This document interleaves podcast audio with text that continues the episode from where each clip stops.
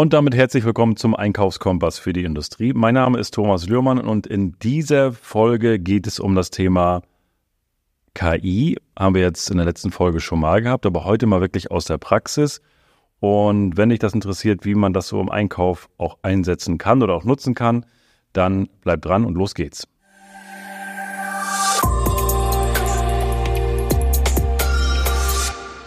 So, und diese Folge ist eine Interviewfolge und dann heute habe ich einen Gast. Heute ist mal keine Folge von mir, sondern einen ganz besonderen Gast und zwar den strategischen Einkauf von Metallbau Lührmann. Und da habe ich mir heute Unterstützung geholt von der lieben Sophie. Herzlich willkommen, Sophie Schörling. Hallo Thomas, vielen Dank für die Einladung. So, ich habe letzte Woche, ich glaube letzte Woche war eine Folge draußen, oder vor zwei Wochen. Da habe ich schon ein bisschen was über KI und ChatGPT erzählt, auch was man nutzen kann, wie man das nutzen kann. Aber ich dachte mir, für die Zuhörer ist es vielleicht auch mal interessant, wie nutzen wir das im Einkauf oder wie nutzt du das im Einkauf? Was, was ist da praktikabel oder an welchen Stellen sagst du, kannst es nutzen und wo macht es Sinn, wo macht es gar keinen Sinn? Und nutzt du vielleicht auch noch was anderes außer ChatGPT jetzt, sage ich mal, als, als Hilfe? Äh, einfach mal für die Hörer, wo, wo, wo nutzt du es oder wo hast du es bisher genutzt, sage ich mal, an welchen Stellen? Oder wo hilft es dir auch im Einkauf konkret? Also bisher habe ich tatsächlich ChatGPT nur die ähm, einfache Variante benutzt. Das heißt also die Offline-Version von, ich glaube, Stand ist 2021. Ähm, von daher habe ich das bisher mit den Live-Daten halt nicht so nutzen können. Das musste ich tatsächlich noch manuell per Hand praktisch machen. Aber die Offline-Version hat trotzdem schon relativ gut geholfen. Also so, so ein paar Punkte sind, ja, wenn man sich bei den Formulierungen etwas unsicherer ist. Das heißt, wenn es jetzt wirklich eine hochoffizielle E-Mail sein soll, wo ich sage, zum Beispiel, ich widerspreche irgendwelchen Preiserhöhungen oder so, da möchte man natürlich nicht schreiben, ähm, so Flachs und mal ein bisschen umgangssprachlich, äh, das möchte ich so nicht akzeptieren, sondern da muss schon eine Formulierung dahinter stehen, die ein bisschen mehr Niveau hat. Und auch wenn man das nicht eins zu eins übernimmt, aber so ein bisschen inhaltlich, sagt man in ChatGPT oder man schreibt die E-Mail vor und sagt, schreib bitte noch mal ein bisschen um, schreib ein bisschen knackiger, schreib ein bisschen weicher. Also da ist es ja relativ simpel, ähm, von ChatGPT da die Funktion zu nutzen, dass da ein bisschen die Umformulierungen mit drin sind und dann guckt man, ob das so ein bisschen passig ist. Da war jetzt gerade, also wenn du als Zuhörer jetzt gut aufgepasst hast, dann war da ein, ein ganz großes Geschenk drin und ein ganz großes Einsparpotenzial für dich. Denn du hast gesagt, du widersprichst einer Preiserhöhung und oder einer Preisanpassung. Vertrieblich würde ich sagen Preisanpassung, der Einkauf sagt Preiserhöhung. Ähm, und das ist ein, ein, ein wichtiges Tool, also auch dort auch zu, zu widersprechen. Geh mal ganz kurz da rein. Warum, widersprichst du? Weil letztendlich kommt eine Preisanpassung und äh, widersprichst du überall oder sagst du, also nein, ich widerspreche natürlich nicht jeder Preiserhöhung. Äh, klassisches Beispiel, was wir jetzt gerade haben, die Maut. Wenn sich die jetzt im geringen Maße erhöht, äh, ist dann nicht sofort, dass ich in Widerspruch gehe, weil das sind tatsächliche Kosten, die einfach umgelagert werden. Das wissen wir alle, dagegen brauche ich nicht widersprechen. Hingegen, wenn jetzt so eine Preiserhöhung kommt mit, ah ja, wirtschaftliche Lage ist schwierig und ja, die Energiepreise und alles ist ganz schlimm und ja, nee, wir müssen da nochmal zehn Prozent höher gehen, ist so, okay, wo blieb die Argumentation, äh, wo war die Aufschlüsselung? Zehn Prozent Wirtschaftslage, warte mal, das ist der und der Artikel, da kommt ChatGPT jetzt auch wieder zur Sprache, also äh, Preisstrukturanalyse ist natürlich nicht, dass ich bei den Lieferanten eine komplette Preisstrukturanalyse bekomme, aber ChatGPT liefert schon so ein bisschen eine Richtung, wie viel Prozent in welchem Produkt praktisch drin steckt. Und äh, dann nutze ich das da und dann gehe ich natürlich auch rein, gucke mir die ganzen unterschiedlichen Indizes an und äh, ja, kann dann dementsprechend auch argumentativ dagegenhalten, beziehungsweise dann sagen, ähm, wenn du mir sagst, dass du zehn Prozent mehr haben möchtest, musst du mir aber schon darlegen, Wieso, weshalb, warum? Ich meine, ich kann ja auch kommen, Preisreduktion 15 Prozent. Und der würde garantiert nicht sagen, aber natürlich gehen wir damit lieber Einkauf, sondern würde auch sagen, wie kommen Sie denn jetzt auf diese Idee? Ja. Mhm. Und von daher ähm, fließt das eine dann so mit dem anderen damit rein. Das ist auch spannend, also ich, seitdem ich in diesem ganzen Einkaufsthema noch viel, viel, viel mehr äh, dabei bin, habe ich halt auch auf der Vertriebsseite dieses ganze Thema Preisstrukturanalyse. Also immer dann, wenn wir, ich sag mal, unseren Kunden auch eine Preisanpassung schicken, mache ich das genauso. Weil ich weiß ja, was der Einkauf sehen möchte. Und dann liefere ich das gleich in der Preisstrukturanalyse aus und sage, und da will ich es auch wirklich fair haben, dass man sagt, das sind die Kosten, wo die, die Raumkosten gestiegen sind, also alles, was ähm, Strom und, ähm, und Gas ist und so weiter. Und dann kann man das auch, und das kann man ja auch ganz schnell, oder es ist ja auch neu, äh, sehr transparent. Ja, also der Lieferant soll auf jeden Fall auch die äh, Kosten bezahlt bekommen, um die er nicht drumherum kommt. Aber ich möchte natürlich nicht unnötig irgendwie ja, so, so, eine kleine wirkliche Preiserhöhung mit drin haben, weil er sagt, ah ja, da habe ich fünf Prozent eigentlich mehr, wenn er in seine eigene Kostenstruktur guckt und dann, ah naja, ich schreibe dem Einkauf mal acht Prozent. Also da sind garantiert irgendwo immer noch Prozentpunkte, die er sich irgendwie entweder nicht genau angeguckt hat, das heißt, da fehlen dann die Argumente, oder er hat seine Hausaufgaben gemacht wie du und will vielleicht noch ein, zwei Prozent mehr haben. Und die möchte ich ihm natürlich nicht schenken. Absolut. Also das war nochmal so ein kleines Goldnugget jetzt hier bei der, bei der Folge. ähm, wo, also du, du hast jetzt gesagt, du nutzt es definitiv bei erstmal Formulierung, wenn du da Unterstützung brauchst, dass du sagst, also wenn es da irgendwie, ja, nimm es mal nicht komplexe Formulierungen, aber einfach Formulierungen, wo du sagst, da, da hilft es dir einfach, weil du schneller bist und musst dir nichts selber ausdenken, wie schreibst du es jetzt, damit es sich noch professioneller anhört. Ja, manchmal ist es tatsächlich auch so ein bisschen der Zeitdruck, wo man sagt, na, äh, ne, ich schreibe das jetzt in zwei Sätzen, ich bin Norddeutsch, ich fasse es kurz und knackig, aber äh, einkaufsseitig muss es natürlich ein bisschen ausformulierter sein. So, zack, rein äh, bei ChatGPT, die Formulierung, manche ist ein bisschen hochgestochen, manche ist zu wenig. Das muss man dann anpassen, aber so brauche ich für wirklich offiziellere E-Mails, anstatt, sag ich mal, einer 20 Minuten oder so, brauche ich dafür fünf Minuten, fertig ist der Lack. Also manchmal halt nur ein bisschen Pragmatismus okay. dahinter.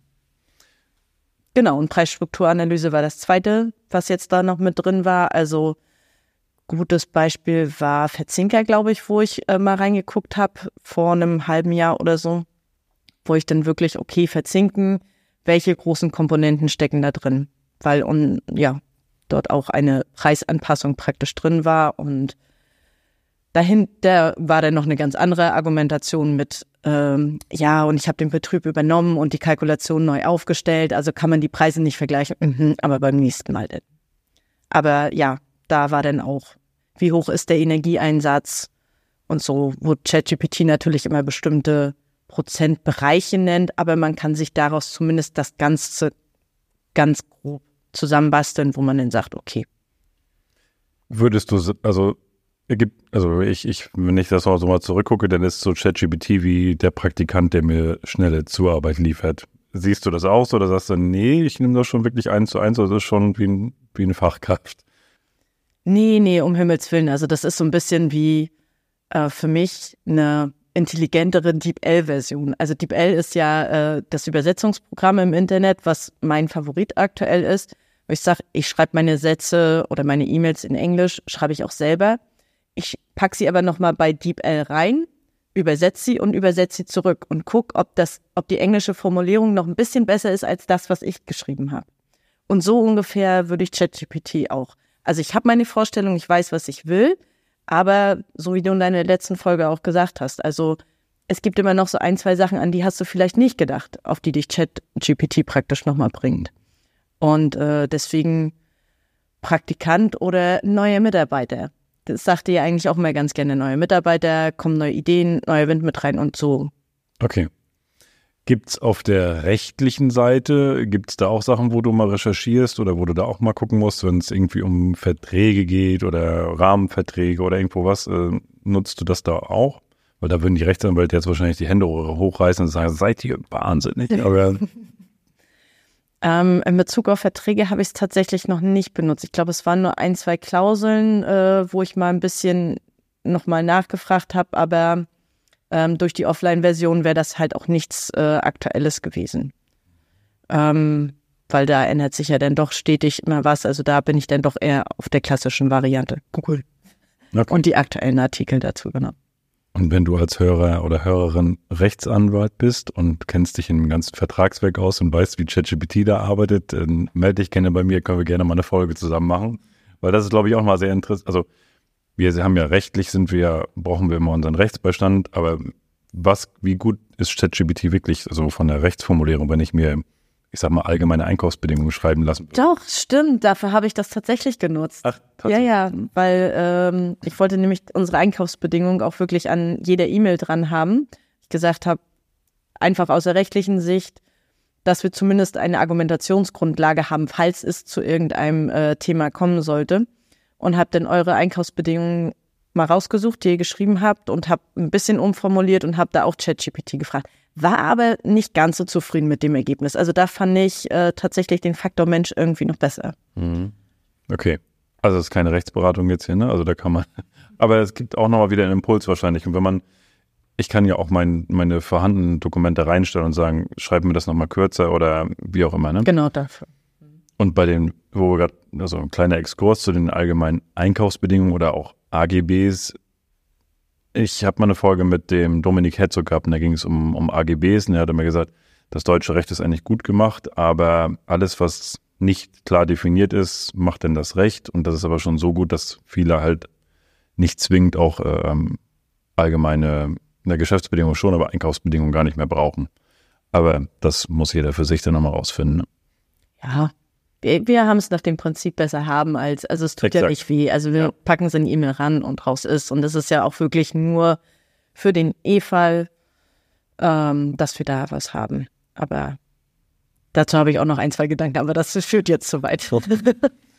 Gibt es sonst noch was? Haben wir, haben wir noch was vergessen, wo du sagst, so das nutze ich auch öfter mal bei ChatGPT oder um da zu recherchieren? Oder gibt es auch noch andere Tools, gerade KI-Tools, die du nutzt im Einkauf? Oder sagst, ja, dem bediene ich mich auch mal? Ähm, zur ersten Frage ist tatsächlich, das ist der Grund, warum du mir gerade äh, den Zugang äh, gegeben hast. Jetzt habe ich nämlich noch einen Firmenzugang mit dem Live-Chat-GPT, also das, was auch auf die aktuellen Daten zurückgreift, weil wir schicken ja auch immer noch monatlich unseren Einkaufsmarktbericht raus. Und ja, da gibt es sehr, sehr viele Quellen, die man natürlich auch per Google durchforsten kann, aber da bin ich tatsächlich mal gespannt, wie ich, äh, ich denke mal, morgen, spätestens übermorgen mich hinsetzen werde und dann mit ChatGPT tatsächlich auch mal so ein bisschen durchs Internet äh, gehen werde und mal gucken werde, wie sich der Marktbericht damit schreibt und nicht nur mit den Daten, die man praktisch so bekommt oder halt per Google sich erarbeitet.